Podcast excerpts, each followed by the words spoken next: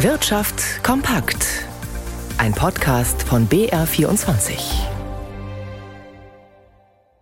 Mit Christian Sachsinger. Nach drei Tagen Pilotenstreik mit massiven Flugausfällen können Kunden des Ferienfliegers Eurowings aufatmen. Die Pilotengewerkschaft Vereinigung Cockpit und das Management nehmen die Tarifverhandlungen wieder auf, hieß es in einer gemeinsamen Erklärung von Airline und Gewerkschaft. Über die genauen Inhalte der Gespräche wurde zwar Stillschweigen vereinbart, klar ist allerdings, Eurowings will morgen wieder zum planmäßigen Flugbetrieb zurückkehren. Der schwedische Finanzinvestor Equity Partners hat es seit längerem schon auf die Bonitätsprüfer der Schufa und ihren Datenschatz abgesehen. Equity glaubt, dass die Schufa aus den vielen Informationen, die sie über die Kreditwürdigkeit von Millionen Menschen und Firmen in Deutschland hat, mehr herausholen könnte und möchte die Schufa deshalb komplett aufkaufen. Nach dem Erwerb eines Anteils von knapp 10 Prozent an der Schufa kündigte der schwedische Finanzinvestor EQT bereits an, die Wiesbadener Auskunft Teigern ganz zu übernehmen. Nun sind offenbar auch Deutsche und die Commerzbank bereit, ihre Anteile von zusammen 18,6 Prozent an der Schufa abzugeben.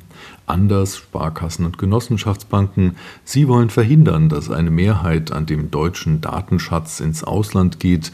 Das Geschäftsmodell der Schufa ist seit der EU-Richtlinie für Zahlungsdienstleister PSD2 unter Druck, die den Banken die Exklusivität ihrer Kundendaten genommen hat. Seitdem sind Bankauszüge mit den Kontodaten über gemeinsame Datenschnittstellen auch für andere Finanzdienstleister im Inland und Ausland einsehbar. Auch anhand solcher Daten lässt sich die Kreditwürdigkeit ermitteln, statt mit dem Schufa-Modell.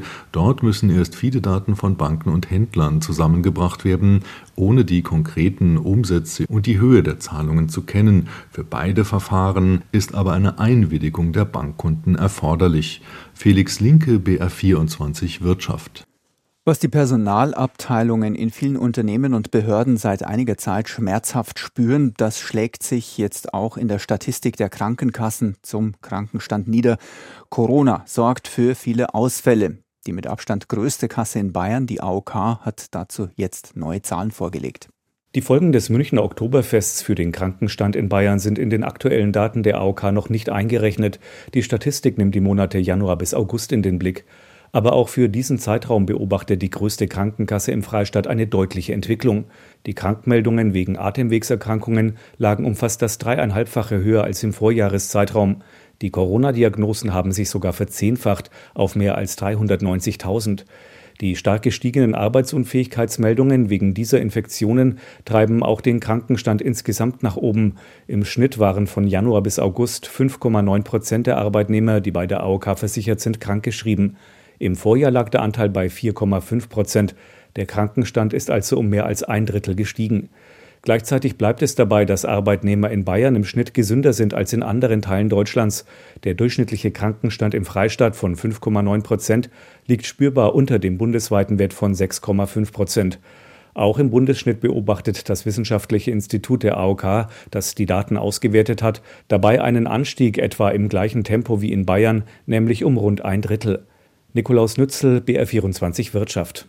Ermittler haben die Razzia wegen illegaler Cum-Ex-Aktiendeals in der Zentrale der Deutschen Bank fortgesetzt. Der Kreis der Beschuldigten habe sich auf 101 Personen ausgeweitet, teilte die Staatsanwaltschaft Köln mit. Seit Dienstag durchsuchen Staatsanwälte und Steuerfahnder aus drei Bundesländern die Zentrale der Bank in Frankfurt. Und schauen wir an die Aktienmärkte zu Gabriel Wirth. Seit einer guten Stunde läuft der Handel an der Wall Street. Wie sieht's denn aus, Gabriel? Ja, die Entwicklung bei den Staatsanleihen sorgt hier für Druck. Die Rendite der zehnjährigen US-Staatspapiere ist auf 4,0793 Prozent gestiegen und damit auf den höchsten Stand seit Juli 2008. Zuvor hatten Daten einen Rückgang der Baubeginne im September um 8,1 Prozent angezeigt. Ein Zeichen, dass die US-Wirtschaft an Schwung verliert, wie es hier heißt. Und diese Entwicklung lässt die Investoren wieder vorsichtiger werden. Die Leitindizes zeigen aktuell kein klares Bild, während während der Dow Jones hier im Plus ist mit 0,3 Prozent, gibt der Nasdaq-Index 0,2 Prozent nach. Bei den Einzelwerten in New York fallen Procter Gamble positiv auf mit einem Plus von 3 Prozent. Die Quartalszahlen des Konsumgüterkonzerns fielen besser aus als erwartet. Aber auch Netflix kann mit seinem Quartalsbericht die Investoren überzeugen und zwar sehr. Die Titel des Streaming-Anbieters schießen hier um 15,4 Prozent nach oben.